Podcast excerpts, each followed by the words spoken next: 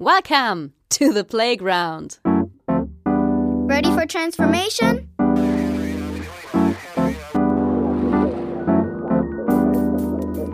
Modcast, the Masters of Transformation podcast. Who says that doesn't work? And here is your host, Ingo Stoll. Hallo und herzlich willkommen zu einer neuen Ausgabe des Modcast, dem Audiomagazin für Transformation. Ich bin Audiograf Ingo Stoll und ich freue mich, dass ihr wieder dabei seid, wenn wir heute mit Andreas Haug, Gründer und Kopf des globalen Venture Capital Fonds eVentures, über Zukunftsinvestment jenseits von Turbokapitalismus und Kollektivsozialismus sprechen. Es geht um die richtige Strategie für Deutschland und Europa, um die Aushängeschilder der deutschen Startup-Szene und um einen gesellschaftlichen Mentalitätswechsel. Dabei wünsche ich euch wie immer viel Vergnügen. Hey, kurz bevor es losgeht, ein Dank an unseren Partner Haufe. Haufe ist ein echter Master of Transformation. Vor vielen Jahren hat sich das Unternehmen selbst komplett neu erfunden und erfindet sich bis heute immer wieder neu. Nach dem Motto Veränderung ist die Konstante. Auf newmanagement.haufe.de findet ihr spannende Hintergründe, Stories und Debatten rund um die Themen Organisationsentwicklung, Leadership, Learning und Development. Denn in einer unübersichtlichen Welt sind stetige Entwicklung und Innovationskraft die Schlüssel zur Zukunftssicherung. Nicht nur bei Haufe.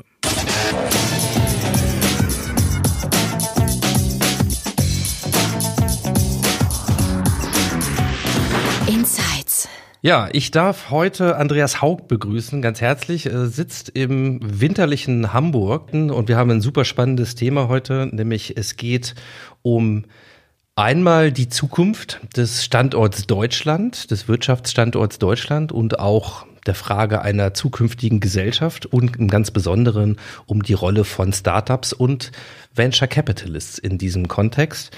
Und zur letzten Klientel zählt äh, Andreas Haug und zwar als absoluter Experte. Äh, Andreas, erstmal schön, dass du da bist und dass du dir Zeit für uns nimmst heute.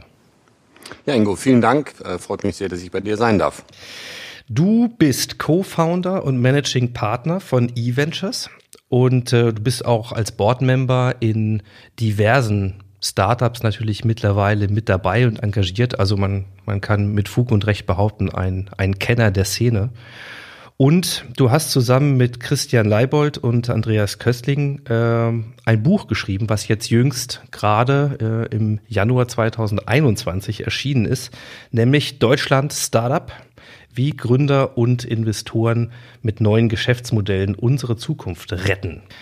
Wir werden natürlich über das Buch reden heute und über die Ideen vor allen Dingen, die da drin stecken für unsere Zukunft. Aber vielleicht mal als Einstieg für jemand, der so überhaupt nicht in dieser Venture Capital Szene bewandert ist. Ja? Ähm, wie würdest du einem, einem Menschen diese Welt erklären? Was was macht ihr und was bedeutet das Venture Capital? Ja, also es heißt ja Risikokapital und das äh, trifft es eigentlich auch ganz gut. Wir stellen ähm, jungen Unternehmern Geld zur Verfügung, damit sie ihre Ideen in die nächste Phase weiterentwickeln können. Und im Gegensatz zu anderen Finanzierungsmitteln, wie beispielsweise bei Banken und so weiter, bekommt man ja ein Darlehen in der Regel immer nur gegen Sicherheiten. Und das ist natürlich für Start-up-Unternehmer wahnsinnig schwierig, weil die haben eine Idee im Kopf, äh, aber keine Anlagen, die sie irgendwie besichern könnten, irgendwelche Grundstücke, Maschinen ähm, oder irgendwelche Bilanzen, die äh, über tolle Vermögenswerte verfügen. Insofern ähm, äh, sind wir diejenigen, die äh, Unternehmern eigentlich helfen, ihre Idee zu realisieren, äh, in dem Maße, dass wir Geld zur Verfügung stellen, aber auch in den Bereichen operativ unterstützen, ähm, wo Gründer nicht so erfahren sind, weil es nicht so häufig bei ihnen vorkommt, beispielsweise neues Geld ähm, einzuwerben, Internationalisierung voranzutreiben, ähm, Co-Founder oder äh, Senior Manager mit einzustellen. Also alle Themen, die für ein Unternehmen zwar wegweisend sind, aber nicht häufig und im eigentlichen Unternehmenszweck sind. Da helfen wir ähm, den, äh, den, den Unternehmern. Wie gesagt, ich habe selber ja auch ähm, einen guten Dutzend von Startups gegründet. Ähm, habe da auch ganz gut Erfahrung sammeln können, insbesondere von Themen, die eben daneben gehen und Fehlern, die man machen konnte. ähm, und das sozusagen weiterzugeben äh, äh, als Ratgeber und Begleiter ähm, ist eigentlich das, was wir machen. Man kann das so ein bisschen vergleichen mit so einem Musikmanager, der versucht, Talente zu finden ähm, äh, und denen dann zu helfen, ihr Talent auf die Bühne zu bringen und sich eigentlich um alles zu kümmern, äh, damit sie ihr Talent in vollem Umfang auch ausleben können. Und das versuchen wir eigentlich ähm, mit Gründern zu tun. Mhm. Was hat dich denn in diese Position gebracht? Bei Eventures macht ihr ja genau das, aber du hast gerade selber gesagt, du hast diverse Startups eben selber als Gründer auch auf die Beine gestellt. Also ist das so ein klassischer Weg vom Gründer dann nachher zum Investor oder wie ist das bei dir gelaufen? Ja, das ist ähm, bei mir genau so gelaufen. Ähm, also eigentlich ein paar Jahre im Konzern und dann äh, selber gegründet und äh, dann äh, mehrfach gegründet, Unternehmen veräußert, ähm, Unternehmen sind, äh, haben nicht funktioniert. Also all das, was man als Gründer auch macht und äh, im, im Laufe der Jahre dann habe ich auch angefangen, was äh, ja sehr viele andere Gründer auch tun, äh, als Business Angel zu investieren, also in einer ganz frühen Phase äh, Unternehmen bei der Ideenschärfung und bei den ersten Schritten zu helfen. Und daraus, ähm, wenn man dann die Volumina der Investments größer werden, kommt man langsam von sozusagen Friends and Family und äh, Business Angel Investments dann eben in Größenordnungen rein, wo man eigentlich dann institutioneller Investor wird.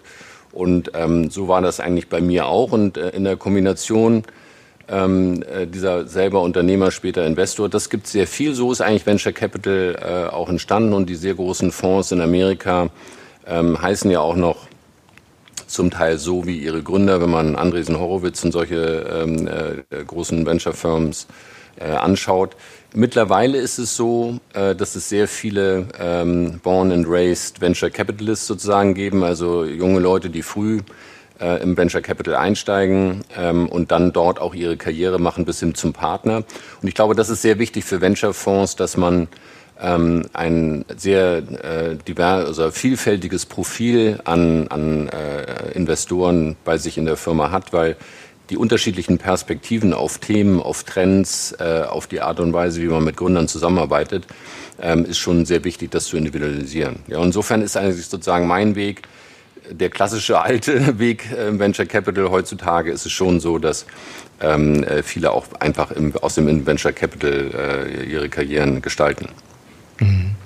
Was äh, fasziniert dich daran?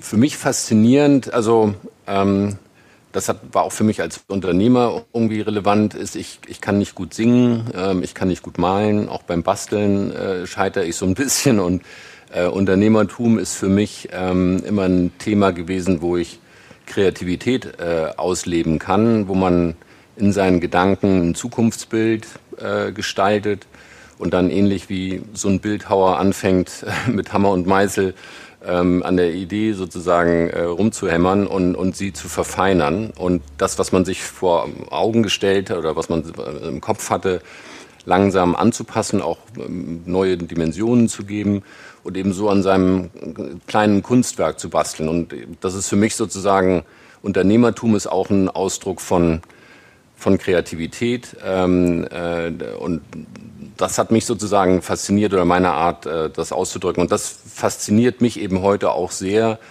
diese unglaubliche Vielfalt an großen Talenten zu sehen, mit welcher Energie, mit welchem Talent, mit welcher Intelligenz, ähm, mit welchen Eigenschaften, die ich selber nicht habe, ähm, andere große Themen angehen ähm, und, und das bewegen. Und diese Form von, von Abenteuer mit zu begleiten äh, und den Leuten zu helfen, aus den Erfahrungen, wie ich eingangs sagte, auch insbesondere aus den eigenen Fehlern, die man gemacht hat, ähm, zu helfen, ist eine Sache, die ich als sehr befriedigend empfinde, ähm, weil man eben auch sieht, wie es fruchtet auf der einen Seite, auf der anderen Seite mich auch inspiriert, weil die Themen sich ja wahnsinnig schnell entwickeln, technologisch, aber auch vom Managementstil, von den Tools, die eingesetzt werden.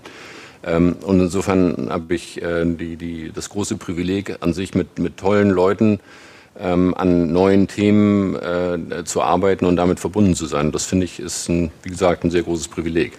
Mhm. Ja, das, äh, das klingt nicht nur so. Ich glaube, da, da spricht auch eine Menge Herzblut dann aus dir, zumal du ja auch die andere Seite kennst.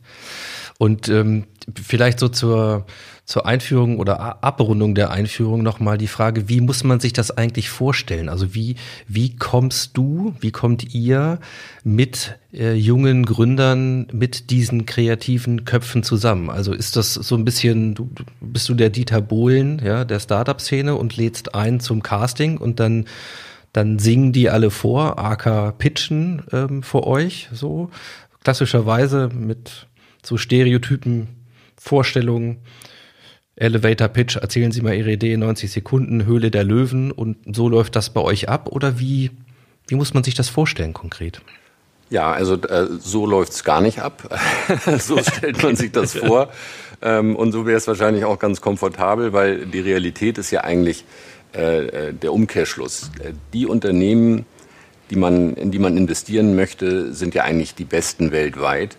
Und da gibt es einen richtig starken Wettbewerb, das Recht zu haben, sein Geld in solche Unternehmen investieren zu können. Insofern ist es eigentlich genau umgekehrt.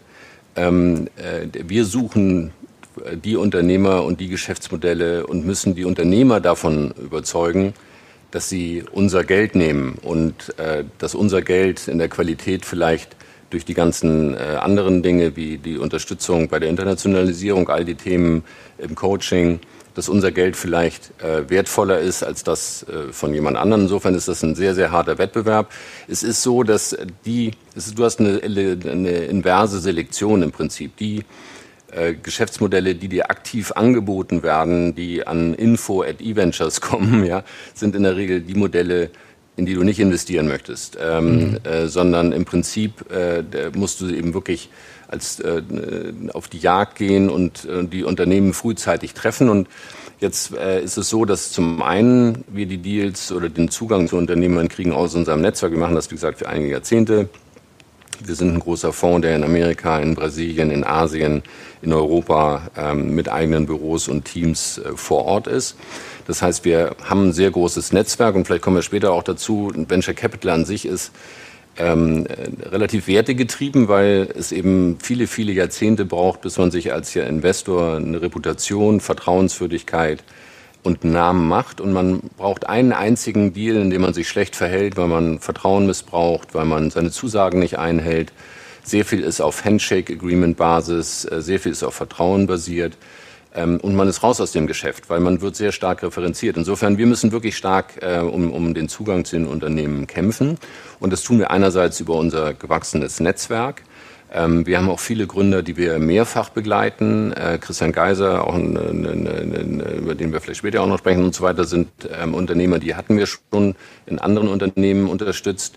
Und dann haben wir einen zweiten sehr interessanten Teil, äh, an den wir auch seit vielen Jahren sehr intensiv investieren. Äh, dass wir datengetriebenes Deal Sourcing betreiben, ähm, weil die Unternehmen eben nicht mehr nur in den wenigen Zentren sind, sondern stark verteilt, äh, auch durch App Stores äh, und andere Vertriebsplattformen. Es ist ja heute so, digitale Geschäftsmodelle sehr kosteneffizient zu bauen und dann auch zu vermarkten. Äh, das heißt, der Standort alleine ist jetzt nicht mehr so entscheidend. Und vor dem Hintergrund sehen wir, eine größere geografische Verteilung von Unternehmern und Startup-Teams. Zum Beispiel Portugal äh, ist, mhm. ist eine äh, starke äh, Location auch, die kommt. Ähm, und solche Unternehmen sehr früh zu finden, das versuchen wir technologiegestückt zu tun, wo wir eigentlich äh, früh, Frühwarn- oder Frühindikationen, Signale versuchen, über digitale Fußspuren, die Unternehmen äh, hinterlassen. Das können Marketingausgaben sein, das können äh, äh, Traffic-Daten sein, äh, Cloud-Zugriffe sein, verschiedenste Formen von ähm, wie viele Mitarbeiter beschäftigt werden, wie Finanzierungsrunden laufen, ähm, äh, wie die Produkte äh, besprochen werden und so weiter. Wir haben eine Vielzahl von Datenquellen, ähm, äh, die wir analysieren auf täglicher Basis, um eben solche ähm, Unternehmen zu identifizieren und am besten sie anzusprechen, ähm, bevor sie uns ansprechen äh, und äh, sozusagen ihnen Geld anzubieten, äh, um deren Idee noch schneller und noch stärker ähm, voranzubringen. Mhm. Also ganz anders als in der Höhle des Löwen. Und jetzt habe ich mal gesagt, so in der Vorbereitung auf die Sendung, ich wähle ja immer gerne so einen Arbeitstitel und ähm, für unser Gespräch finde ich natürlich besonders spannend, die Zukunftsrolle der VCs mit dir eben zu besprechen und zwar auch in Referenz auf euer Buch und auch deine Philosophie ähm, jenseits von Turbokapitalismus und Kontrollsozialismus. So, und dieser Anhang ist ja ganz bewusst gewählt, weil Höhle der Löwen haben wir auch schon gerade angesprochen. Da spielen natürlich eine Menge Klischees ähm, oder möglicherweise eben auch Images oder Erfahrungen aus der Vergangenheit eine Rolle.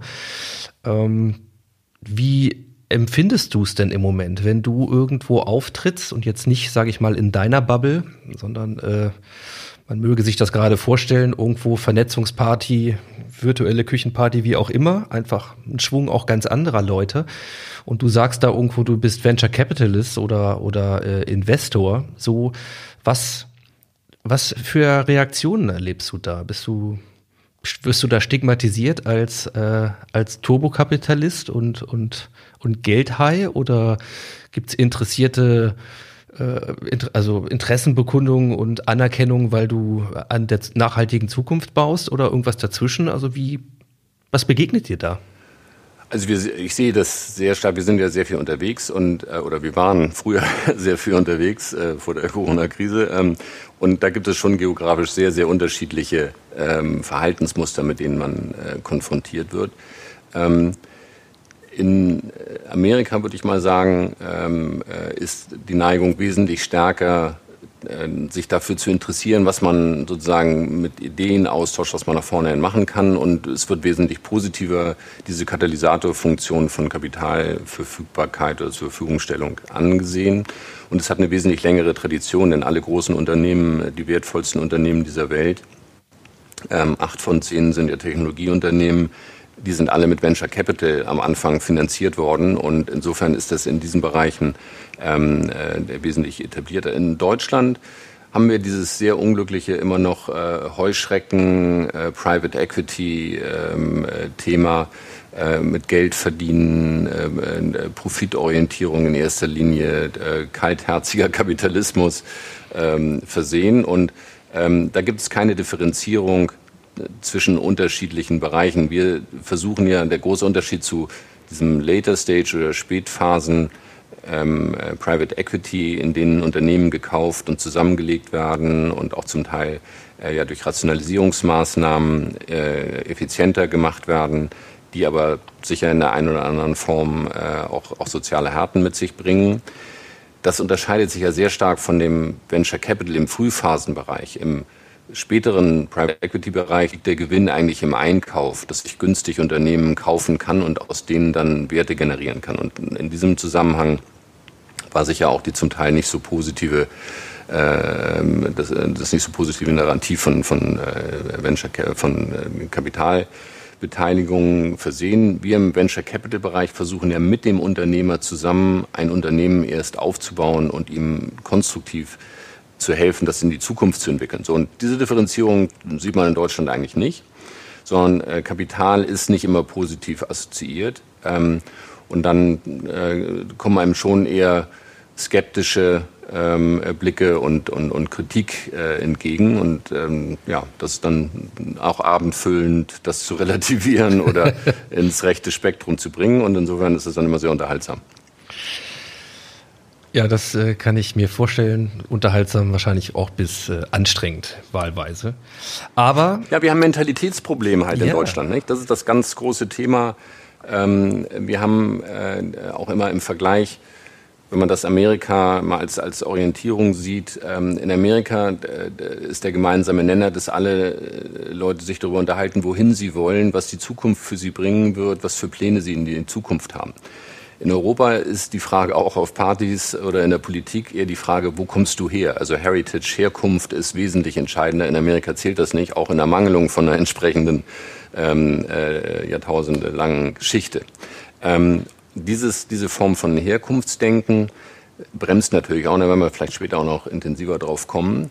Ähm, der zweite Aspekt, dass wir in, in, in Deutschland halt sehr stark noch nicht gelernt haben, dass Scheitern ein Lernprozess ist und sondern es ist eher wird mit Versagen assoziiert und äh, oh äh, mein, mein, mein Sohn äh, ist gescheiterter Startup-Unternehmer ja hätte er doch bloß was Ordentliches gelernt und wäre zum Daimler gegangen und hätte was man ja früher assoziiert hat, damit eine Lebensanstellung, dass sie in der Regel wahrscheinlich noch kürzer ist als heute bei Startups. Vergisst man ein bisschen in der Diskussion, aber diese Scheiterkultur gibt es in Deutschland nicht. Gleichzeitig gibt es diese ähm, fehlende Akzeptanz äh, von großem Erfolg, unternehmerischem Erfolg, wenn man anschaut, äh, wie Amerika oder auch andere Länder ihre Unternehmer feiern, wie Elon Musk, Jeff Bezos, äh, ähm, Larry Ellison und so weiter und so weiter, Bill Gates, dann sind das Popstars ähm, ähm, und deren immenser Reichtum wird eigentlich als Indikator für deren Erfolg angesehen. In Deutschland herrscht da schon mehr die Neidkultur und ähm, wenn jemand in jungen Jahren über die Maßen schnell zu großem Wohlstand kommt, dann weckt das Skepsis, Neid, ähm, äh, und dann kommt man natürlich in eine Gesellschaft rein, wo man auf der einen Seite nicht verlieren darf, ja, weil Scheitern ist Verlieren und das ist negativ äh, besetzt. Auf der anderen Seite darf man auch nicht gewinnen, weil das ist im Unternehmertum eben wirtschaftlicher Erfolg, Börsengänge, die dann auch zu persönlichem Wohlstand führen. Das ist also auch verpönt.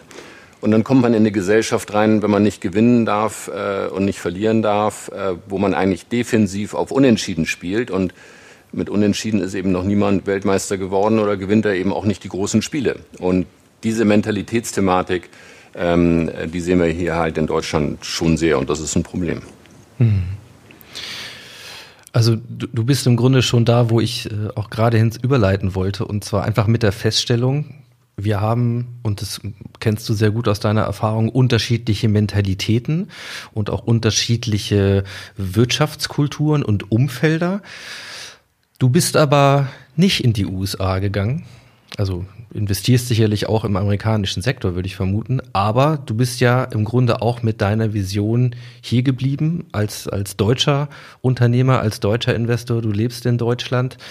Und mit dem Buch, das ihr geschrieben habt, habt ihr euch ja auch als Motivation vorgenommen, eben nicht jetzt zu beklagen, dass es überall anders besser ist, ähm, sondern konkrete Ideen auf den Tisch zu legen, was dann in Deutschland passieren kann, muss, soll, ja, damit wir hier eben nicht unsere Zukunft verspielen, um es mal ein bisschen dramatisch auch zu formulieren. Äh, und deswegen, da würde ich gerne mal ein bisschen einsteigen. Du hast das Thema Kultur und Mentalität schon angesprochen. Ähm, ich würde gerne mal so ein bisschen in die Bestandsaufnahme in deinen deine Sicht der Dinge einsteigen, wie sie, wie sie gerade ist, und zwar auch mit verschiedenen Perspektiven.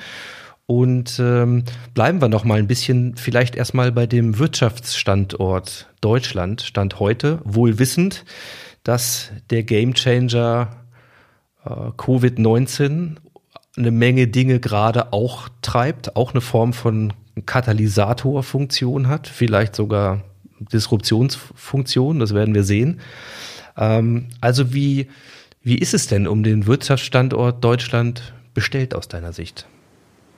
Ja, also Auslöser unserer Überlegungen auch mit dem Buch äh, wieder auf die Gründer in Deutschland hinzuweisen und, und versuchen, äh, Überlegungen einzustellen, wie können wir denen eigentlich als Gesellschaft insgesamt besser helfen, äh, ist schon die Erkenntnis, dass wir eben aus unserer Investitionsaktivität in Amerika, in, in, in Asien halt sehen, dass sehr viel an Deutschland oder an Europa vorbeigeht und das in zunehmenden Maße, die, was sehr, unbe sehr, sehr äh, beunruhigend ist. Ja, und wenn man sich mal die Bestandsaufnahme anschaut, und ich will das gar nicht so schwarz malen, viele der Zahlen kennen wir auch, aber man muss, glaube ich, die richtigen Schlüsse draus ziehen. Denn um mal vorweg zu sagen, ähm, die Initiative hier mehr zu tun, ist ja die Erkenntnis, dass unser europäisches soziales Marktwirtschaft äh, oder der sozialen Marktwirtschaft zugeneigtes, demokratisches, ähm, konsensorientiertes Gesellschaftssystem etwas ist, was wir alle sehr schätzen, hier zu leben. Wir haben äh, fantastische Lebensverhältnisse hier.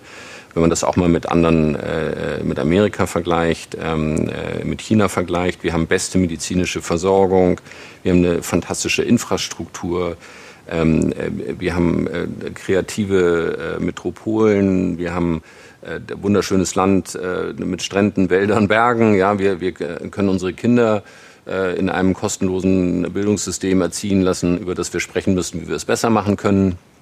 Wir haben Sicherheit, wir können über die Straßen gehen. Es gibt eine soziale Gerechtigkeit in weiten Teilen. Also wir haben ja alles Dinge, wo man sagt, das sind die idealen Lebensumstände. So und wesentlich äh, lieber lebe ich hier in diesen Umständen, auch in der kulturellen gewachsenen ähm, Gesellschaft, als ich das äh, in chinesischen Rahmenbedingungen tun würde mit der mit dem Kontrollsozialismus, wenn man das so bezeichnen möchte, oder auch mit dieser Ungerechtigkeit und diesen gigantischen Ungleichgewichten in der amerikanischen Gesellschaft und eigentlich dem mhm. fehlenden sozialen Sicherungssystem. So vor dem Hintergrund ist das ja alles sehr, sehr, sehr attraktiv und auch schützenswert für uns. Wenn wir uns jetzt die Fakten anschauen, dann wird es natürlich düster. Nicht? Wenn man überlegt, dass ähm, von den 20 irgendwie größten Internetunternehmen kommt keins aus Europa, ja, sondern zwölf aus den USA, sieben aus China. Das gleiche ist bei den 20 größten Technologieunternehmen, keins aus Europa. Unter den 100 wertvollsten Unternehmen weltweit gibt es ein einziges Unternehmen, äh, das auf Platz 72 da auftaucht, das SAP. Die sie werden nächstes Jahr 50 Jahre alt, äh, sind mhm. also in den 70ern gegründet worden.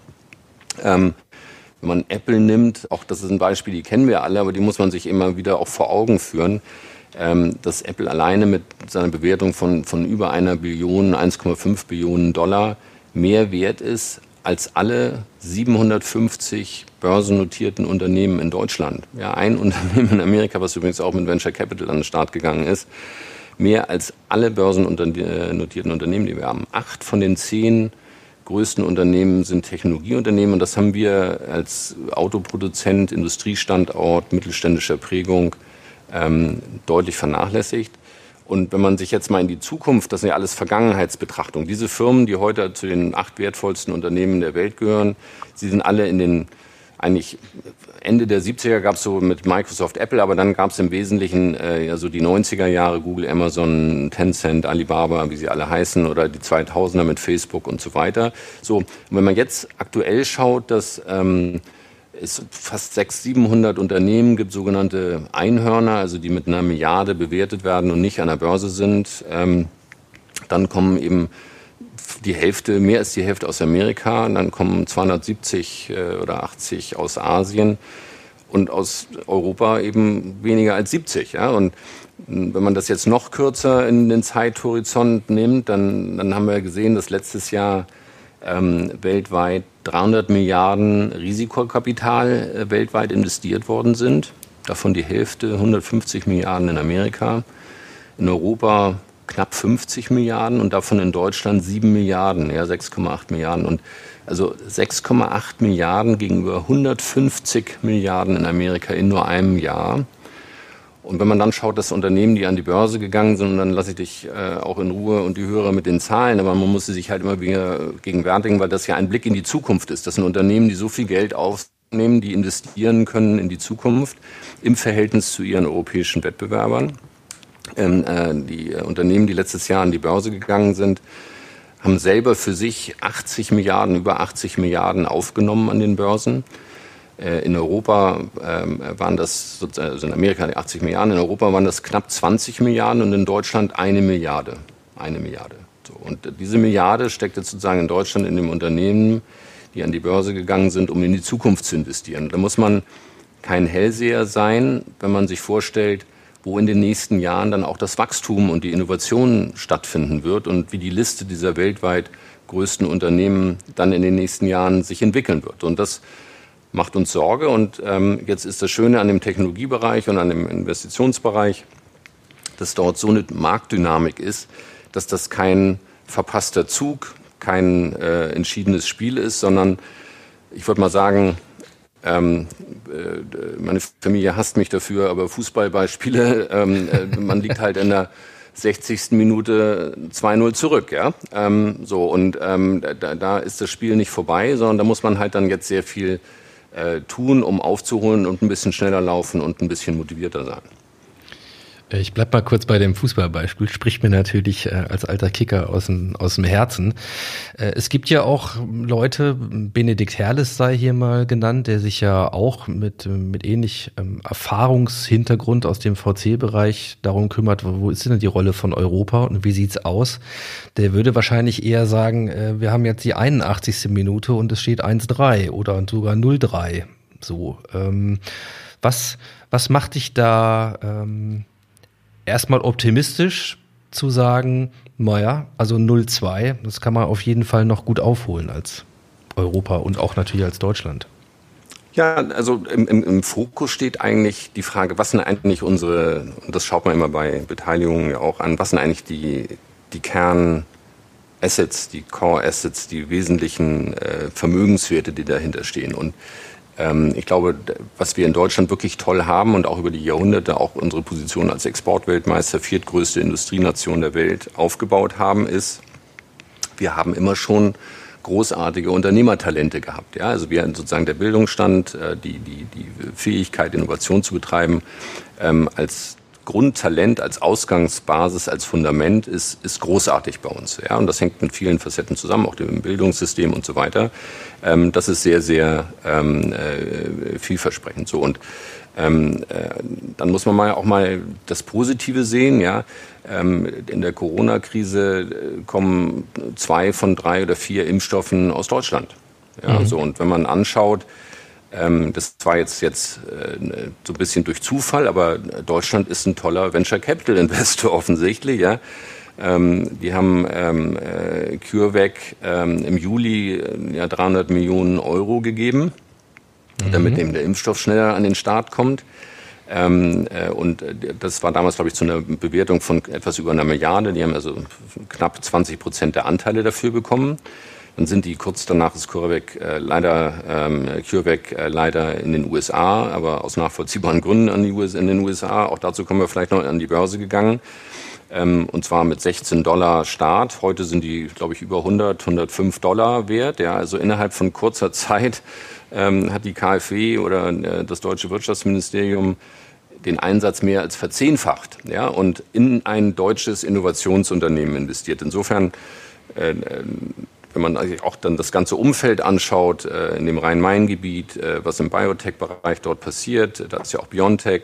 Ähm, und ähm, also da ist schon sehr viel Innovation und Fähigkeit und auch die, die Forschungsinstitutionen in Deutschland ähm, sind ja bemerkenswert, auch im weltweiten Vergleich. Wie gesagt, zwei der Weltstoffe, äh, Wirkstoffe weltweit oder der Impfstoffe sind in Deutschland entwickelt worden. Also wir haben sehr viele Voraussetzungen. Was uns bis dato nicht gelingt, ist die ähm, Kräfte zu bündeln und die voranzubringen. Aber mhm. darüber muss man sprechen. Aber die Ausgangsfunk äh, Ausgangspositionen sind gut und deswegen blicke ich auch zuversichtlich und, ähm, äh, und, und, und, mutig in die Zukunft. Wir, wir, müssen halt die Stärken, die wir haben, bündeln und unsere Taktik, unsere Strategie im Spiel verändern. Ähm, äh, aber die Anlagen dazu, die haben wir alle. Dann robben wir uns doch da mal ein bisschen ran, weil das ja in der Tat auch ein spannender Teil ist. Und ich finde es gut, dass du auch viele Zahlen jetzt hier nochmal genannt hast, weil ich glaube, das hilft, ähm, ein bisschen evidenz- und faktenbasiert auch auf die Dinge drauf zu gucken. Ich will dem vielleicht noch eine hinzufügen. Und dann wollen wir nämlich mal aus der, aus der Perspektive der Gründer ähm, gucken. Wie ist es denn für die? Also auch hier vielleicht Thema äh, Ausgangsbedingungen. Wir haben eine Studie von der Weltbank für 2019, also das sind ja Zahlen vor der Corona-Krise. Ähm, da geht es darum, wo in der Welt haben Gründer eigentlich gute Bedingungen, äh, um ihre Ideen, ihre Zukunftsideen auch erfolgreich zu entwickeln. Und da liegt Deutschland bei allen Volkswirtschaften auf Platz 114 von 119. 190. Ja, also mit, ohne zu der ins Detail zu gehen, warum und welche Faktoren. Ähm, aber es belegt ja so ein bisschen, ähm, dass sich was ändern muss und deswegen mal vielleicht der Versuch einzusteigen. Diese Startup-Szene und auch diese Gründerszene. Ähm, was sind das für Menschen und, und wie ticken diese Gründer, diese Hoffnungsträger nach deiner Erfahrung? Ja, also ich glaube, es hat sich auch sehr stark äh, geändert, auch mit der, der, den neuen Generationen, die heranwachsen. Zum einen muss man mal sagen, wer in Deutschland Gründer wird, gehört ja zur absoluten Minderheit. Ja, in Deutschland für junge Leute, und das beunruhigt mich auch sehr äh, in verschiedenen Dimensionen, ist ja, dass über die Hälfte der Schulabsolventen und auch der Studienabsolventen eine Tätigkeit im öffentlichen Dienst äh, anstreben, Beamtenstatus.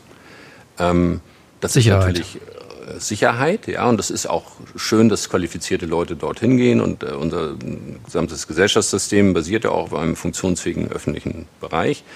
Zum Thema Innovation ist jetzt das nicht äh, die Baustelle sozusagen ähm, im öffentlichen Dienst wo Quanten- oder Sprunginnovationen äh, in der Regel entwickelt werden. Das beunruhigt zumindest und das zeigt eben, dass die Gründer, also oder innerhalb der, Gründer, der, der Gründergeneration eine absolute Minderheit sich nur mit solchen Themen äh, beschäftigt. Und das sind im Prinzip Leute, die ähm, äh, auch sehr unterschiedliche Biografien haben, wie wir auch in dem, in dem Buch ja darstellen, an den, an den verschiedenen Gründerpersönlichkeiten, die äh, eben nicht angepasst sind häufig. Es sind nicht die, die Streber per se. Ähm, es sind Leute, die sehr früh einen eigenen Weg gehen. Ich hatte ja eingangs auch meine Motivation dargestellt in Richtung möglicherweise künstlerischer Ausdruck oder kreativer Ausdruck. Mhm. Es sind sehr viele junge Leute, die Freiheit und Sinnhaftigkeit in ihrem äh, Tun anstreben, weniger äh, äh, die gigantischen Vermögensmöglichkeiten, die Unternehmer vielleicht haben. Und das ist auch sehr schlau, weil ja in der Regel weniger als einer von tausend Gründern wirklich einen wirtschaftlich großen Erfolg macht. Und ich erinnere mich noch sehr gut, als mein damaliger Chef bei Bertelsmann im Kündigungsgespräch äh, mich gefragt hat, warum ich mich denn selbstständig machen wollte und anmerkte, dass ähm, äh, eigentlich die, der größte Teil der Gründer deutlich mehr arbeitet äh, und deutlich weniger verdient, ähm, als äh, man in jedem Angestelltenverhältnis hätte und auch nur ein ganz, ganz kleiner Prozentsatz wirklich weniger arbeitet und mehr verdient, ähm, mhm. dann trifft das das sehr gut zu und das zeigt, dass die jetzige Gründergeneration eben eher darin getrieben ist, äh, einen, einen, einen äh, Unterschied zu machen, ähm, Sinnhaftigkeit zu erfahren im Tun, auch zusammen mit anderen in Organisationsformen, die eben nicht mehr vergleichbar sind mit diesen großen monolithischen Konzernen, in denen Politik ähm, äh, und ein eigenes Universum eigentlich geprägt wird, sondern wesentlich näher am Produkt, am Kunden, im Mitarbeiterteam wesentlich weniger ähm, äh, anhand von externen Erwartungen getrieben, sondern mehr an dem explorativen Streben zu schauen, was geht, äh, aus Fehlern zu lernen, den nächsten Schritt zu machen. Das ist, finde ich, sehr, sehr inspirierend und, und, und sehr ähm, vielversprechend und auch anders, ähm, substanzhaltiger, als ich das, wenn man so pauschal darüber reden kann, was man natürlich immer relativieren müsste, auch zum Beispiel mit amerikanischen Gründern sehe. Die sind besser im Verkaufen von der Idee, mehr getrieben, schneller Jeff Bezos zu werden. Ähm, äh, und auch, glaube ich, äh, wesentlich mehr äh, finanziell getrieben, ähm, als das hier, als man das hier sozusagen bei vielen erfolgreichen äh, äh, Unternehmern in, in, in Deutschland sieht. Nimm mal so einen Tarek Müller, der, der About You ja aufgebaut hat, ähm, mit einem äh, sehr eindrucksvollen Profil der äh, in die Politik strebt, später ähm, äh, der sehr differenzierte Perspektiven zu gesellschaftlichen Fragen hat äh, und so weiter und so weiter. Dem, für den das Geld wahrscheinlich eher Mittel zum Zweck ist, den Freiheitsgrad zu erreichen, das tun zu können, was er gerne möchte. Mhm. Ähm, ich fände es ganz schön, vielleicht, sagen wir mal, anhand von drei kurz Profilen vielleicht diese neue Gründergeneration tatsächlich mal namhaft zu machen. Du hast im Grunde mit, mit Tarek Müller gerade schon mal begonnen, weil im Buch werden die natürlich ein bisschen ausführlicher dargestellt, da sind es auch ein paar mehr, aber da steckt ja nicht jeder ähm, von uns und jetzt so aus der Hörerschaft so tief drin in dieser Szene und die Namen mögen einem vielleicht auch noch nicht sagen. Also ich fände es ganz lohnenswert, wenn du dir vielleicht mal aus deiner Hitliste, kann aus dem Buch kommen, kann aber auch darüber hinausgehen. Du siehst ja auch viele aktuelle ähm, neue äh, Gründer vielleicht da heranwachsen und Talente. Vielleicht mal so drei, die für dich wirklich repräsentativ sind, für das, was dir ja auch ähm, Hoffnung und Mut gibt für dein Engagement. Also wen, mit, mit wen müsste man da vielleicht mal kennen oder auch mal genauer sich anschauen? Also Tarek hatte ich ja schon angesprochen. Ähm, äh, wenn ich an, an, Tim Sievers denke beispielsweise, ähm, der aus einem ganz anderen Spektrum kommt.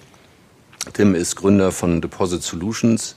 Ähm, das ist äh, auch ein äh, Einhorn, wenn man so will, ähm, ein Unternehmen, was ähm, Termin- und Festgeldanlagen ähm, Sparern anbietet zu höheren Zinsen ähm, als man die sonst sozusagen so bei seinen Banken bekommt. Äh, wenn man die Sparquote in Deutschland und Europa anschaut, ist der, der größte Teil der Kapitalanlagen ist in solchen Bereichen und Tim mit Deposit Solutions sorgt dafür, dass die Anleger ähm, dort eben gewisse Zinsen noch für ihre Einlagen bekommen und hilft auch Banken, sich zu refinanzieren. So und Tim hat dieses ähm, diesen Ansatz äh, kommt aus äh, Schleswig-Holstein in der Nähe des Deichs, ähm, äh, aus einem wirklich kleinen Dorf und hat äh, äh, dort sozusagen mit hervorragenden akademischen Leistungen sich sozusagen aus der schleswig-holsteinischen Ebene und Küstenlandschaft äh, nach London an Top-Universitäten, äh, Oxford äh, weiterentwickelt, hat sozusagen top-akademische Ausbildung gehabt, ähm, äh, ist dann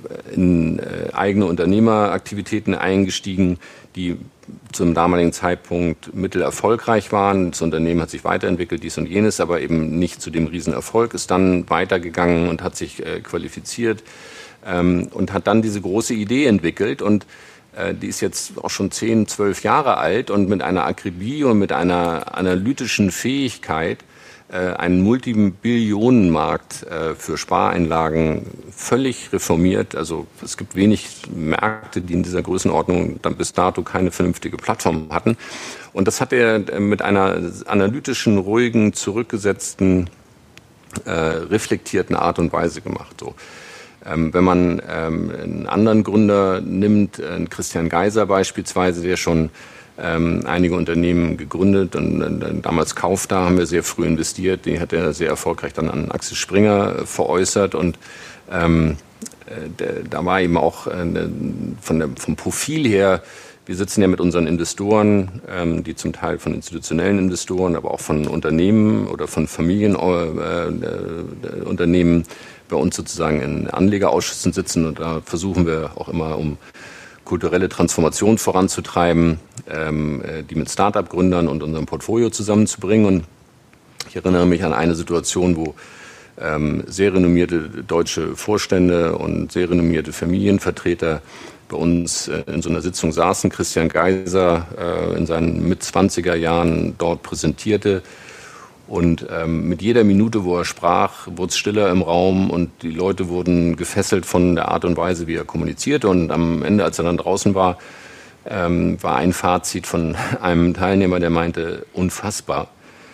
Niemand in unserem Konzern hätte den eingestellt, wenn er sich beworben hätte. Ähm, und es ist ja unglaublich, was der aufbaut. Und ein, als Axel Springer dann Kauf da gekauft hatte, gab es äh, ein lustiges Mail wo äh, Matthias Döpfner gratuliert worden ist, dass er mit dieser Akquisition seinen Nachfolger gekauft hätte.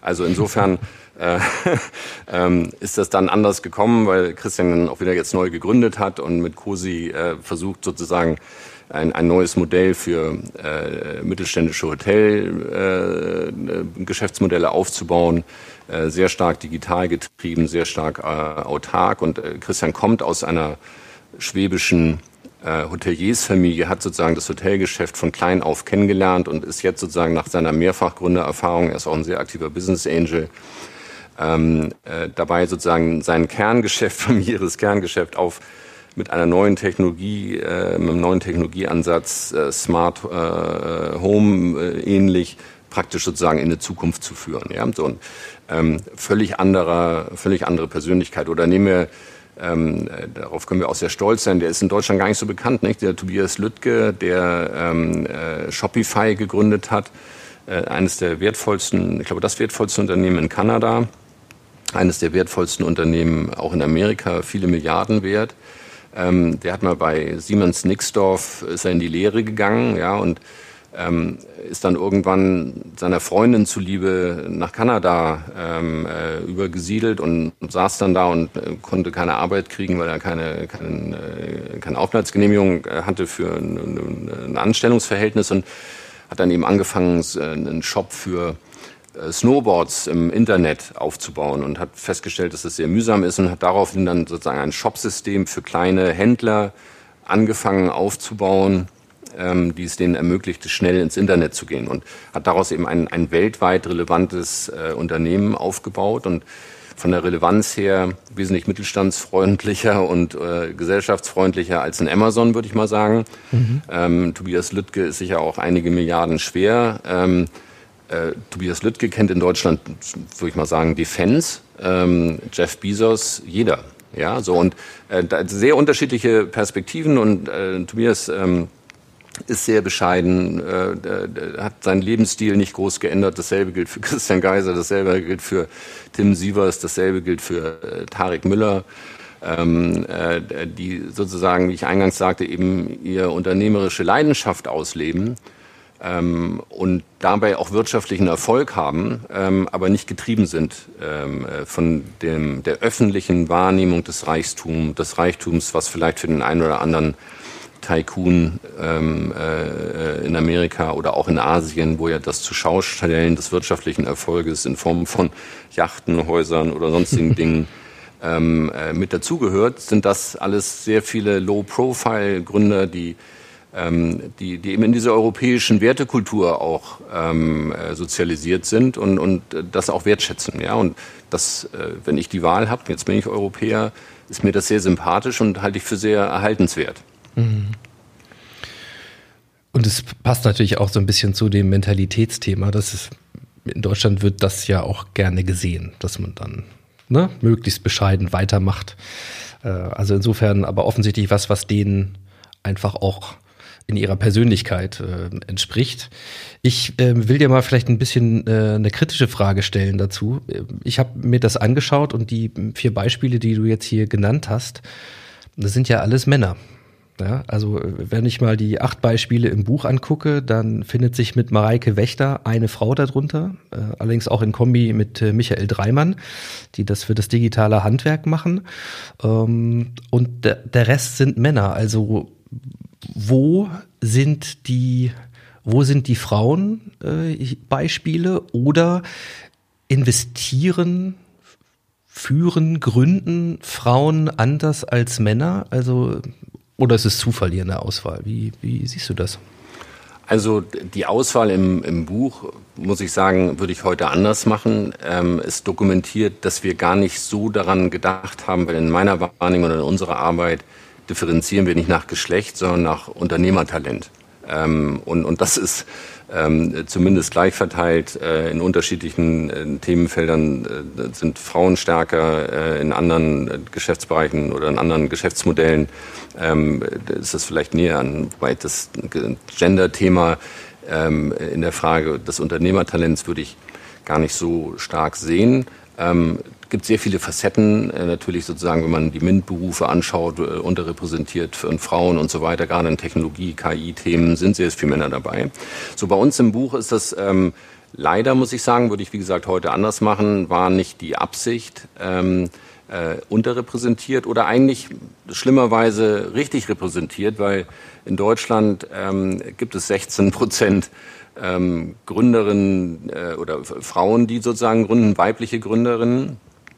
Ähm, das entspricht auch ein bisschen hier eins von acht in unserem Buch, mhm. ähm, was das natürlich in gar keiner Form ins Verhältnis setzt. Aber wir haben schon das Problem, dass in Deutschland viel zu wenig Gründerinnen da sind ähm, und uns ein Riesenpotenzial an tollen Unternehmerinnen äh, verloren geht. Wir haben natürlich sehr, sehr viele wirklich starke Unternehmer. Äh, Julia Bösch, an Anna Alex, die Outfittery gegründet haben. Ähm, Verena Huberts, die ja auch äh, jetzt ambitionierter in die Politik geht mit Kitchen Stories. Äh, wir haben eine Miriam Wohlfahrt, ähm, äh, Delia Fischer in Westwing. Ähm, es gibt ähm, äh, international bei uns im Portfolio. Wir haben eine ganze Reihe von äh, fantastischen Unternehmerinnen, ähm, Natural Cycles, äh, Gründerin sozusagen die digitale äh, Empfängnisverhütungs-App oder ähm, äh, Jody, die äh, The Real Real börsennotiertes Unternehmen äh, für Secondhand Luxusware, die äh, sehr, sehr erfolgreich in Amerika an die Börse gegangen ist. Ähm, mit, äh, sozusagen, wir haben da sehr viele Gründerinnen und es gibt fantastische Gründerinnen, ähm, äh, in Deutschland eben auch. Ähm, man muss aber sagen, deutlich unterrepräsentiert. Ähm, äh, und dafür gibt es viele Gründe. Ich glaube, dass ähm, die Sozialisierung in der Schule äh, und die Motivation, dort anzugehen, ähm, äh, in Deutschland deutlich zu äh, unter oder deutlich unterentwickelt ist, wenn man sich das anschaut, dass ähm, Gründerinnen und das ist eigentlich ganz interessant zu sehen. Äh, ich habe die Gelegenheit gehabt, auch mit ähm, äh, Gründerinnen in, im Iran zu sprechen und dort ist die Anzahl an Gründerinnen deutlich größer äh, als hier in Deutschland und auch die technischen Berufe werden im Wesentlichen eigentlich von Frauen dort wahrgenommen aber deswegen, weil sie dort weniger stark gesellschaftlich akzeptiert sind. Ja, also, ähm, und in, in Deutschland offensichtlich die Ingenieurswissenschaften, die MINT-Berufe, die MINT-Studiengänge sind unterrepräsentiert von Frauen besucht, weil die Motivation, die Anerkennung, äh, äh Mädchen in der Schule frühzeitig an Technologiethemen heranzuführen, zu begeistern, offensichtlich uns nicht gut gelingt. Und wenn eben weniger Programmiererinnen oder weniger Mathematikerinnen, ähm, äh, Physikerinnen aus den Studiengängen kommen, dann wird es auch weniger KI-Gründerinnen geben in der Konsequenz. Ähm, mhm. So, und ich glaube, da müssen wir uns sehr stark Gedanken machen, denn ähm, wenn man davon ausgeht, dass ähm, äh, Gründerinnen und Gründer vom Talent her gleich verteilt sind, wir sehr positive Erfahrungen mit diversen oder äh, äh hier, äh, vielfältigen Geschlechter, aber auch geografisch, äh, äh, sprachlich, äh, kulturell unterschiedlichen komplementären Hintergründen wesentlich erfolgreich im Unternehmen zusammenarbeiten, dann entgeht uns hier eine riesengroße Chance, ähm, wenn wir eben sehen, es gibt nur 16 Prozent der Gründer sind weiblich. Ja, so, mhm. und da müssen wir deutlich mehr machen. Das ist ein großer Fokus auch für uns im Venture Capital. Ähm, wir versuchen sehr, sehr stark ähm, bei uns in die Teams ähm, äh, weibliche Talente zu bekommen, sowohl auf Investorenseite, weil wir auch denken, dass möglicherweise Frauen noch besser in Frauenkonzepte mit investieren können. Wir haben eine starke Präferenz in vielen Bereichen, wenn wir Gründerinnen oder gemischte Teams sehen. sind wir da sehr erfolgreich bis dato? Nein.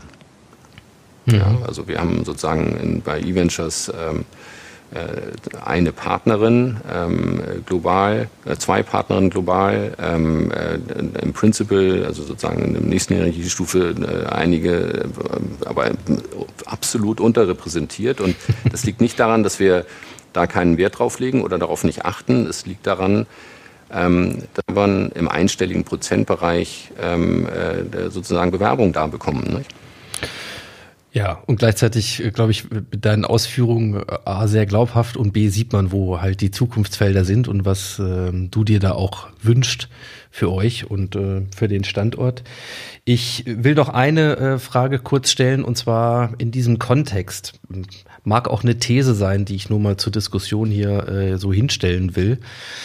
Wir haben von Einhörnern gesprochen, also von den Startups, die dann am Ende einen Marktwert von einer Milliarde und mehr generieren. Ähm, und die ganze Tech-Branche, die eben Stand heute noch sehr männlich dominiert ist, ja. Und gleichzeitig äh, gibt es neben dem Thema neuer Plattformen, Plattformökonomie, dem, dem anderen disruptierenden Ansatz auf Märkten, um an, Angebot und Nachfrage zusammenzubringen, gibt es ja den riesen Zukunftsmarkt nachhaltiger Lösungen.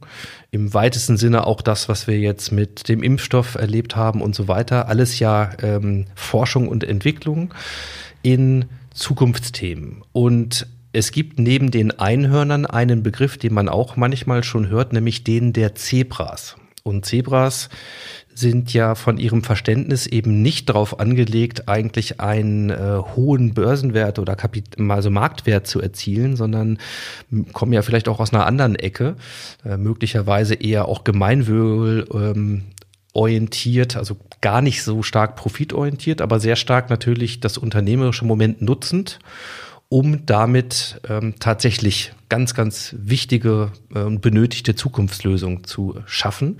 Und ich habe immer so den Eindruck, wenn man zum Beispiel die Frauenquote innerhalb der Zebras anguckt, dann erscheint mir die häufig ähm, höher zu sein als jetzt vielleicht bei den Einhörnern, aber kann ich nicht belegen. Worauf ich aber hinaus will, ist, wie attraktiv sind denn eigentlich Zebras aus der Venture Capital Sicht? Also könnt ihr mit denen auch was anfangen oder ist das, ist das einfach nicht systemkompatibel zu euch? Ähm, zu deinem Punkt, den hast du sehr richtig dargestellt. Es gibt ja auch äh, drei Viertel der Gründerinnen legen Wert auf positive gesellschaftliche ökologische Wirkung ihrer Aktivitäten und ähm, nur so knapp 45 Prozent der Männer. Ne? Insofern deine These, die du gerade dargestellt hast, die ist auch so belegt und, und ist auch sehr eindrucksvoll. Zu deiner Frage, absolut. Ähm, Venture Capital ist nicht die richtige Kapitalform oder Bereitstellungsform für Zebras, weil das Venture Capital Modell basiert darauf, extreme Risiken äh, äh zu einzugehen ähm, wie beispielsweise äh, jetzt nicht in unserem Geschäftsbereich, weil wir uns auf Digitalmodelle konzentrieren, aber die Entwicklung eines Impfstoffs beispielsweise. Ja, das ist ein digitales äh, Unterfangen äh, mit äh, 999 zu 1 Wahrscheinlichkeit, ähm, dass äh, man irgendwie da zum Erfolg kommt. Und man muss wahnsinnig viel Geld einsetzen, äh, um diese ein Promille Chance ähm, für sich zu realisieren. Insofern, Venture Capital ist darauf ausgelegt, dass die wenigen Gewinner, und wenn wir unsere Portfolios angucken, 20, 30 Unternehmen pro äh, Fondsgeneration, dann brauchen wir da ein, zwei ganz große Outlayer-Gewinner, die den Fonds komplett zurückbezahlen und Renditen, die wir in unseren Fonds erwirtschaften müssen, um weltweit bei den Top 25 Prozent der Fonds zu sein, also 15, 20 Prozent Rendite pro Jahr zu realisieren. Das ist ein, wenn man das so sieht, ein absoluter Nischen Kapital- oder Finanzierungsmarkt, der wirklich für die ganz großen disruptiven Geschäftsmodelle, die Gamechanger, ähm, die transformativen Geschäftsmodelle ähm, äh, ausgerichtet ist. So. Und deswegen, das geht nur für wirklich diese die Chance, ein wirkliches nächstes Amazon, Google, äh, Microsoft, Apple und so weiter zu investieren, das gelingt halt nicht immer ähm, sollte aber in einer Fondsgeneration schon mal gelingen, wenn man die Performance haben will. Mhm. Auf der völlig anderen Seite, und da bin ich bei dir, und das ist auch das, was wir in Deutschland eben äh, gerade mit unserer mittelständischen Struktur angehen müssen, dass wir eben weitere Finanzierungskapital, Bereitstellungsmöglichkeiten schaffen müssen, ich nenne das äh, zur Finanzierung des digitalen Mittelstands. Ja, die Sparkasse, die ja den Mittelstand finanziert oder die Banken, die stehen für äh, Kreditvergabe an Start-up-Unternehmen nicht zur Verfügung, weil sie aufgrund ihrer äh, Kapitalanlage oder Kapital ähm, äh, Darlehensvergaberichtlinien Basel III und so weiter es ihnen nicht erlaubt ist, ohne Sicherheiten Kapital zu geben.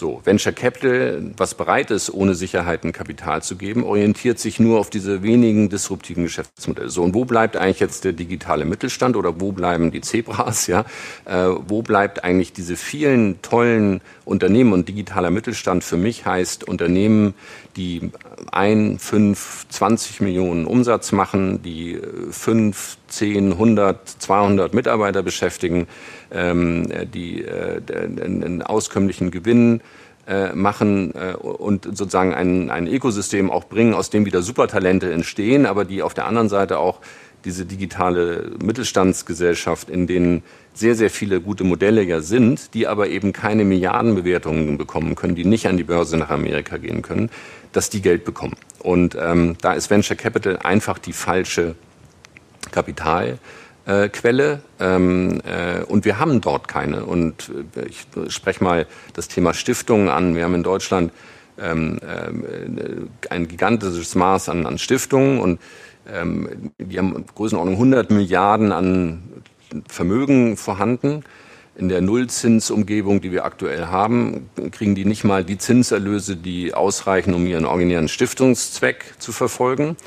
Gleichzeitig dürfen diese Stiftungen ihr Geld nicht in Social Entrepreneurs investieren, weil sie ihre Geldanlagen nach dem äh, vielen der Stiftungsregelungen äh, mündelsicher anlegen müssen. Ja, da liegt also Milliarden, 100 Milliarden liegen, jetzt mal salopp gesprochen, auf der Bank könnten Zebras die gesellschaftlich-ökologische Wirkung in der Gesellschaft und gleichzeitig ein wirtschaftlich äh, nachhaltiges Geschäftsmodell ähm, auch realisieren können, die bekommen kein Geld. Da haben wir ein Riesenproblem in Deutschland, das müssen wir ähm, angehen und wir müssen sowohl in der Spitzenförderung, also in den disruptiven, die nächsten zehn SAPs, die wir gründen sollten und äh, Biontechs und äh, CureVax ähm, äh, angehen. Dafür brauchen wir viele Milliarden Wir brauchen aber auch äh, Finanzierungsinstrumente äh, für diese sehr breite Schicht von dem neuen digitalen Mittelstand, äh, dass der finanziert wird. Ihr habt äh, das gute alte Sprichwort, ich glaube aus den 80ern, ohne Moos nichts los, äh, mal äh, irgendwie in den Kontext gestellt. Also dann bleiben wir dabei und reden vielleicht nochmal über weitere Ideen, die ihr ja auch ganz konkret habt, bis hin zu Forderungen, kann man schon sagen, einfach die im, im Buch ja auch klar beschrieben sind. Also wir brauchen nicht nur Geld, äh, das ist auch klar. Bei den Ressourcen geht es vor allen Dingen auch um Gründergeist. Äh, es geht um den Mut, Dinge zu wagen.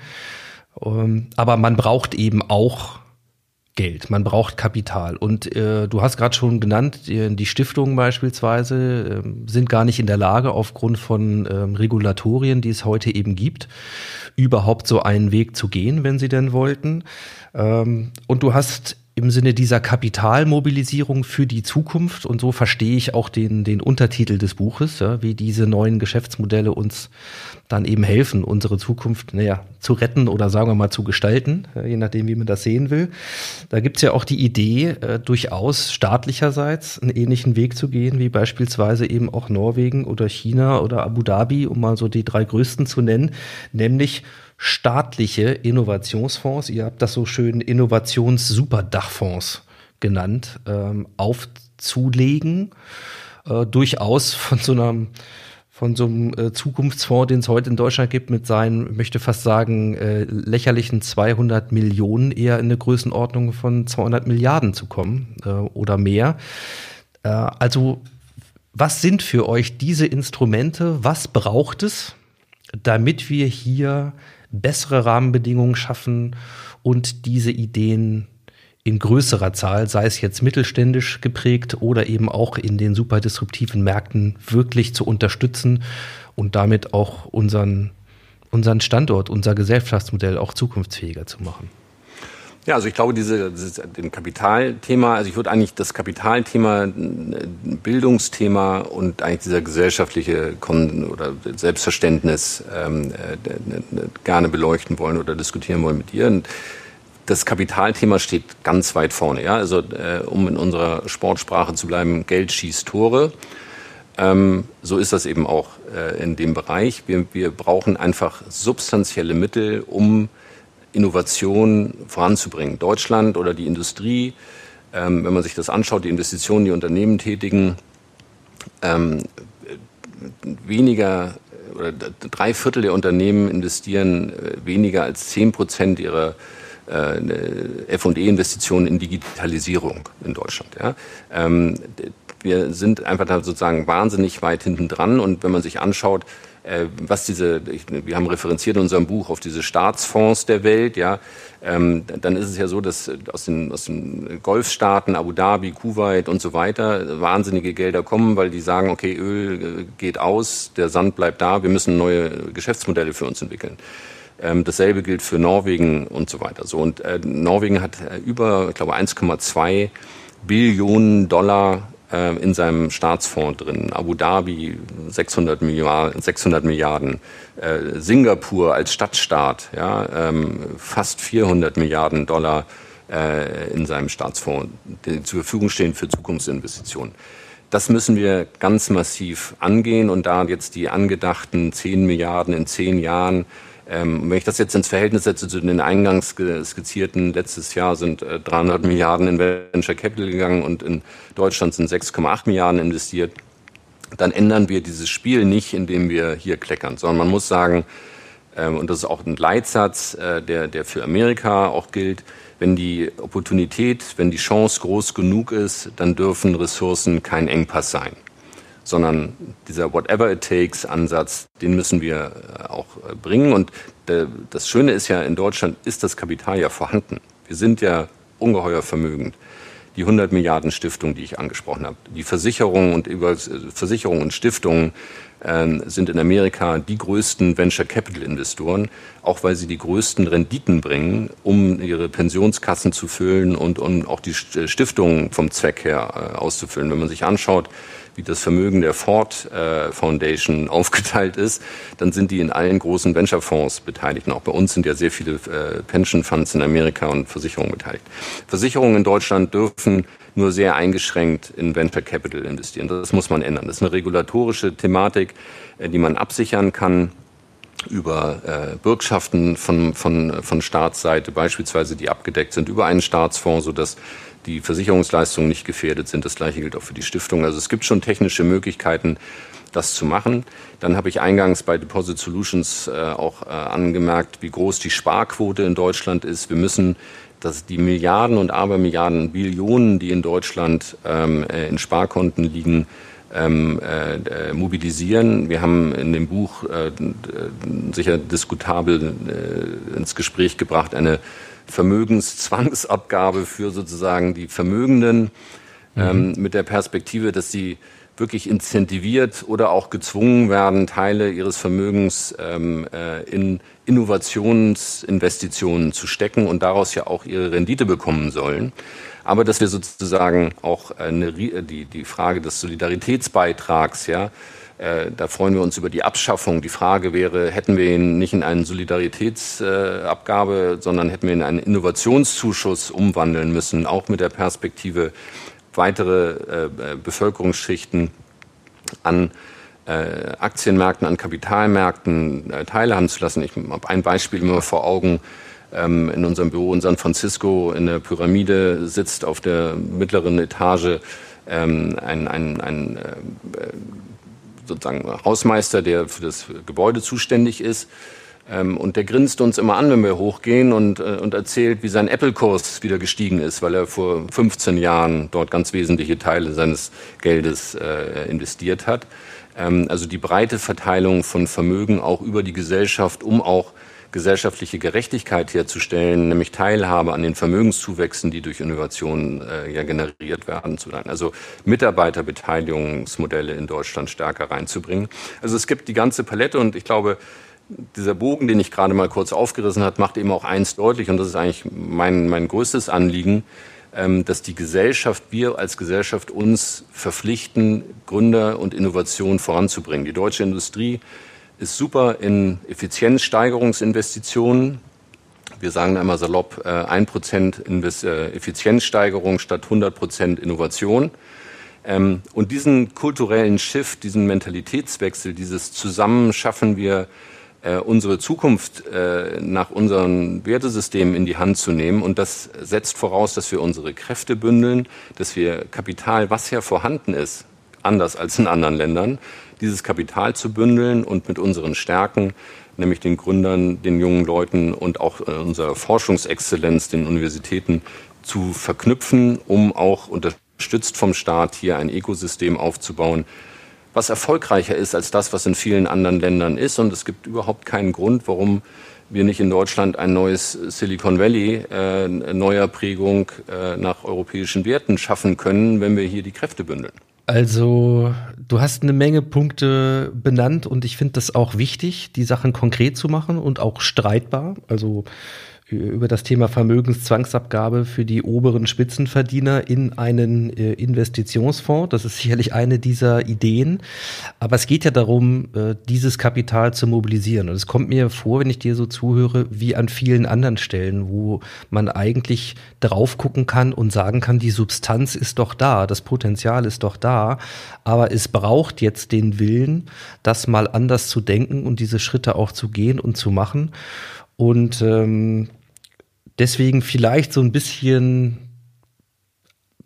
mal zwei Dinge. Ich lass mal den Bildungs, das Bildungsthema außen vor, weil das ist ein, ein großer Part und es ist klar, dass sich hier auch für die Zukunft viele Dinge ändern müssen. Und das erleben wir gerade rund um Homeschooling und Co. Also da, da würde ich vielleicht sagen, das klammern wir mal aus, einfach weil es im Modcast auch an vielen anderen Stellen äh, schon Schwerpunktthema war und auch bleiben wird.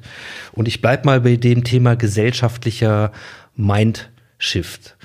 Was macht dich zuversichtlich, dass wir, obwohl wir vielleicht ein Land von Beamten sind und großartige Gründe haben, obwohl wir einen hohen Wert in Sicherheit sehen und gleichzeitig viel Kapital mobilisieren könnten, obwohl wir ein Land sind, bei dem man darüber spekulieren kann, wer vielleicht der nächste Kanzler wird. Eine Kanzlerin wird es dann ja ganz offensichtlich wahrscheinlich nicht mal werden.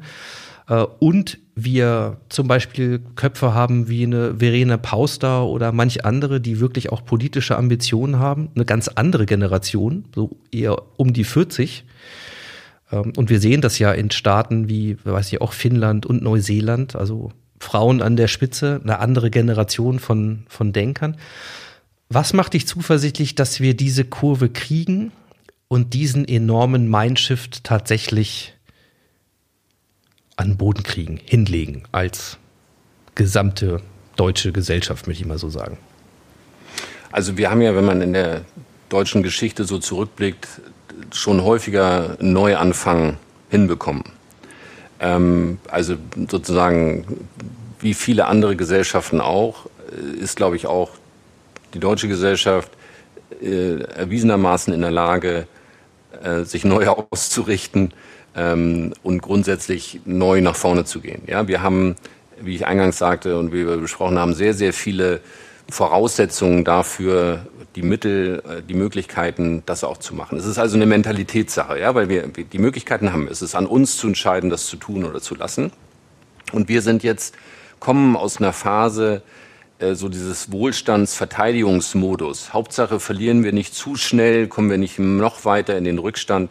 Hoffentlich reicht das noch während meiner Berufstätigkeit, dass ich mich mit der Digitalisierung nicht auseinandersetzen muss. Also dieses hoffentlich reicht es noch das, diesen extrem hohen Level, den wir haben, mit dem wir aber auch so latent unzufrieden sind, äh, noch möglichst aufrechtzuerhalten. Und ich glaube, wenn man äh, sieht, und da ist, finde ich, dieses Fridays for Future ähm, äh, ein schönes Beispiel, wie eine gesellschaftliche Veränderung vorangehen, aber auch viele Dinge, die wir jetzt in der Corona-Krise als Gesellschaft erlebt haben, wo man sagt, ja, wir sind in der Lage, uns zu verändern und ähm, nochmal uns auf die Stärken zu besinnen und zu sagen, lasst uns das angehen. Wir kommen jetzt aus einer sehr unglücklichen Zeit, ja, wo wir angefangen von äh, äh New Economy Bubble Burst äh, 2000 über äh, äh, den Angriff 9/11 ähm, auf das World Trade Center mit den nachfolgenden Kriegen, dann haben wir die Finanzkrise, dann haben wir die Euro-Krise, die Griechenland-Krise damit verbunden, dann haben wir irgendwie die Flüchtlingskrise. Wir haben sozusagen, und wir haben alle Krisen, jetzt haben wir die Corona-Krise. Und alle Krisen haben wir in perfekter deutscher Manier oder nicht in perfekter, aber in beeindruckender Art und Weise gesellschaftlich gemeistert. Und wir müssen jetzt von wir können Krisen toll meistern umschalten auf wir können die Zukunft gestalten. Ja, so und äh, da ist ja gibt's eine tolle Generation von neuen Leuten, auch unter anderem wiederum Fridays for Future, was die, wie die schaffen, auch eine gesellschaftliche Bewegung in Gang zu setzen. Ähm, äh, und ich glaube, vielleicht muss sich dieses Establishment in Deutschland mehr darauf verlassen, jungen Gründern, jungen Politikern, äh, jungen Innovationstreibern der nächsten Generation auch mehr Verantwortung zu geben. Denn eins ist auch ganz klar, ohne Innovation werden die Renten auch nicht sicherer. Ja, insofern muss man, auch wenn man jetzt sozusagen in der älteren Wohlstandsverteidigungs hoffentlich reicht mein Geld noch Mentalität ist, umschiften in hoffentlich wird es die nächste Generation in der Zukunft richtig machen. Und diese, diese Bewegung mit positiv Scheitern ist erlaubt, Gewinnen ist erlaubt, Riskieren ist erlaubt. Auf der Basis unserer europäischen Werte, Turbokapitalismus akzeptieren wir nicht. Äh, wir sind kein Land von Individualisten, die äh, als Ego-Shooter sozusagen ihre Profilneurose pflegen, sondern wir haben einen Gemeinschaftssinn. Das legen wir auch an den Tag und wir mobilisieren unser Kapital und die Leute geben ihren Beitrag dazu. Ja, und wir gehen aus unseren Silos raus und wir wollen nicht über die Bildung sprechen, richtig, aber wir sollten über die Forschung kurz sprechen. Wir müssen auch aus diesen Forschungssilos raus, nachdem ein, ein, in den tollen Universitäten super Wissenschaftler sind, aber wenn einer von denen Unternehmen gründet oder ein Start-up geht, dann verrät er die wissenschaftliche Ehre und die Zunft und ist sozusagen ein, ein, ähm, ein, ein Aussätziger, der der Wissenschaft abschwört, um dem schnöden Geld nachzulaufen. Ja, das Gegenteil ist richtig und das hat uns Amerika um Silicon Valley, Stanford, MIT und so weiter, Harvard äh, gezeigt.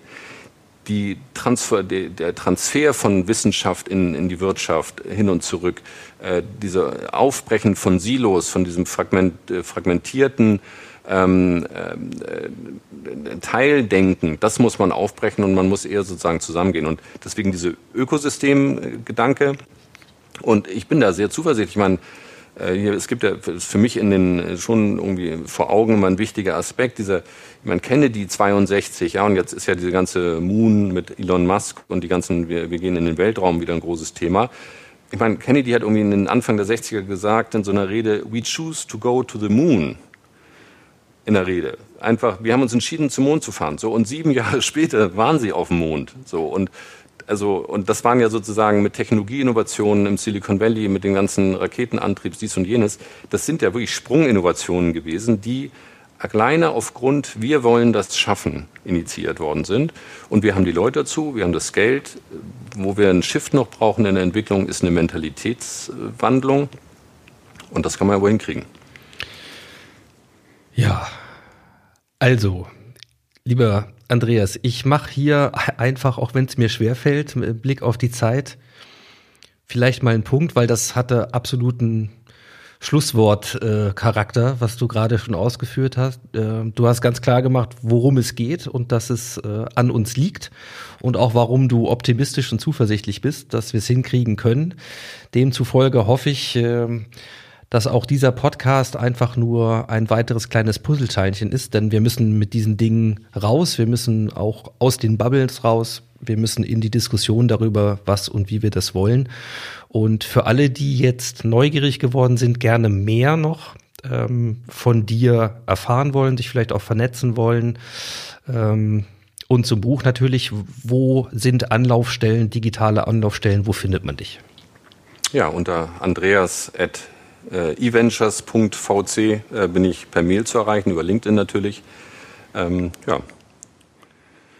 Ja, und das Buch ist im Moormann Verlag erschienen und äh, Überraschenderweise kann man das erwerben. Ich lege euch das sehr ans Herz, denn da geht's noch ein bisschen tiefer und vor allen Dingen auch tiefer in die Profile und die neuen Geschäftsmodelle. Und ich glaube, es ist wichtig, das zu verstehen und dann auch zu übersetzen und auch in den Diskussionen auf der nächsten Küchenparty irgendwo oder im Café oder auf der Facebook-Gruppe eurer Wahl eben auch einfach mal gegenzuhalten und da Dinge reinzubringen, wenn es in der Spirale, was uns Deutschen ja auch manchmal so anheimliegt, wieder ein bisschen nach unten geht, sie halt umzukehren. Insofern, lieber Andreas, ich danke dir ganz herzlich für deine Zeit und für deine Gedanken und Ausführungen.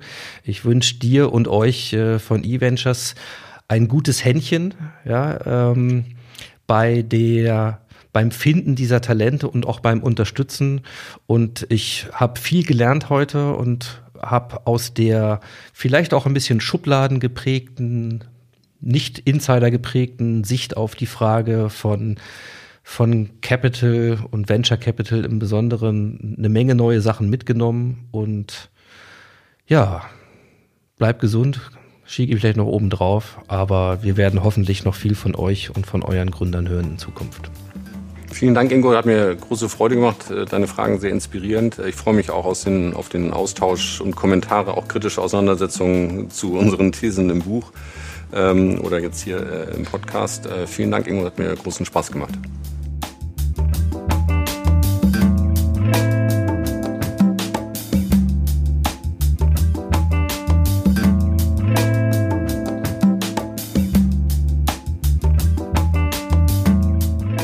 Ja, das war sie, die Episode 131 des Modcast und ich sage wie immer vielen Dank fürs Zuhören und für eure Zeit. Mehr zum Thema Startups und den oftmals sehr dynamischen Aufs und Ups in der Entwicklung könnt ihr im aktuellen Artikeltipp des New Management Portals von Haufe lesen. Dort heißt es Startup im Wachstum. Wenn wir etwas verändern, sind wir konsequent. Es geht um die Insights des Mobile Games Unternehmens Colibri Games. Und es ist ein Artikel von Sarah Beha, also den lege ich euch nochmal ans Herz. Und für die Freunde des Audios noch ein Hinweis in eigener Sache. Ihr findet mich natürlich auch auf Clubhouse, also wenn ihr dort unterwegs seid, habt Lust auf Vernetzung oder mögt sprechen, dann äh, hören wir uns auch gerne dort. Ja, und ich treibe dort auch gerne äh, ein paar eigene Experimente voran. Also seid gespannt, was es da vielleicht zu hören gibt in Zukunft. In diesem Sinne, ich hoffe, wir hören uns vor allen Dingen wieder hier im Modcast in 14 Tagen. Und bis dann sage ich ciao, ciao, macht's gut und happy transformation.